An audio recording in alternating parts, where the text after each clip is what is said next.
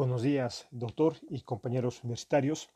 El presente podcast es de desarrollo para una actividad de la materia de derechos del consumidor de la casera de derechos de la Universidad Privada Domingo Sabio y tiene la finalidad de hacer conocer a los compañeros universitarios y público en general sobre los derechos a la información que debe conocer cada usuario y consumidor.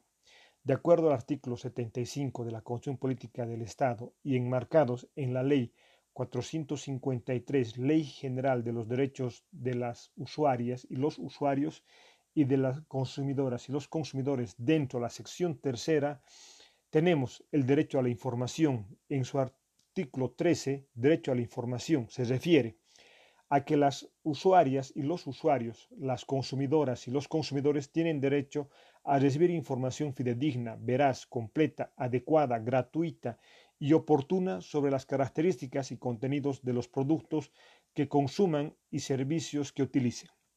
En el artículo 14, obligaciones del proveedor, tenemos el proveedor de productos o servicios de conformidad a su normativa específica está obligado a proporcionar información sobre las características, composición nutricional, forma de uso y conservación de los productos o servicios ofertados, de manera accesible para las usuarias, los usuarios, las consumidoras y los consumidores.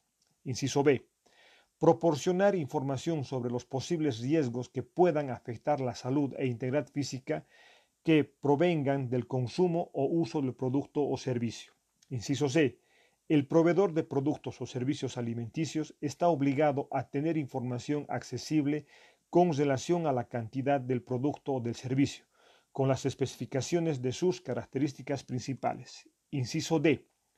Consignar el precio total en moneda nacional que incluya los tributos, comisiones y cargas que correspondan. Inciso E. Informar oportunamente sobre los ajustes de tarifas en los servicios, así como en el rango de precios que estén disponibles para un mismo producto o servicio. Inciso F. Proporcionar información en idioma castellano de ser necesario a través de etiquetas complementarias y en lo posible en otros idiomas oficiales del Estado. Inciso G. Consignar en etiquetas las equivalencias de peso, medida o volumen cuando no correspondan al Sistema Nacional de Pesas y Medidas. Inciso H. Proporcionar información necesaria cuando se cuente con una variedad de productos o servicios de similares características para que las usuarias y los usuarios, las consumidoras y los consumidores puedan asumir una decisión favorable a sus intereses.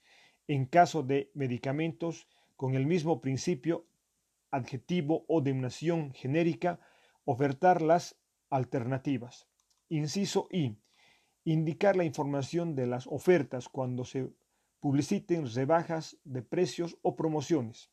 Inciso J otros que determinen en normativa específica. En el artículo 15 indica información para personas vulnerables. El proveedor de productos o servicios alimenticios está obligado a proporcionar información a. de alimentos que causen daños o riesgos a la salud de las mujeres gestantes, al embrión, al feto o al recién nacido, adultos mayores y personas con discapacidad. Inciso B.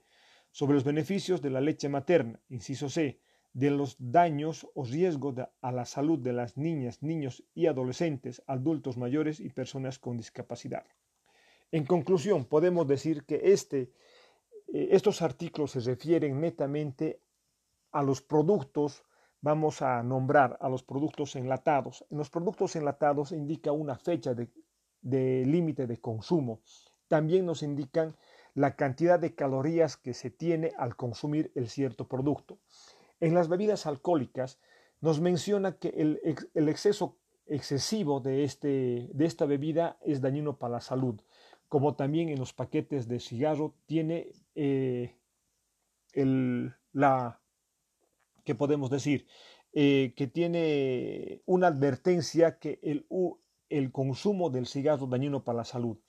En las leches, en las fórmulas, en reemplazo a la leche materna, ¿qué es lo que dice? Que preferentemente es preferible consumir la leche materna hasta el primer año de nacido. Entonces, estos artículos con referencia a la información que debemos tener nosotros como usuarios o consumidores, nos hace referencia a todos los derechos que tenemos nosotros como consumidores de estos productos. Muy gentil por la atención. Gracias.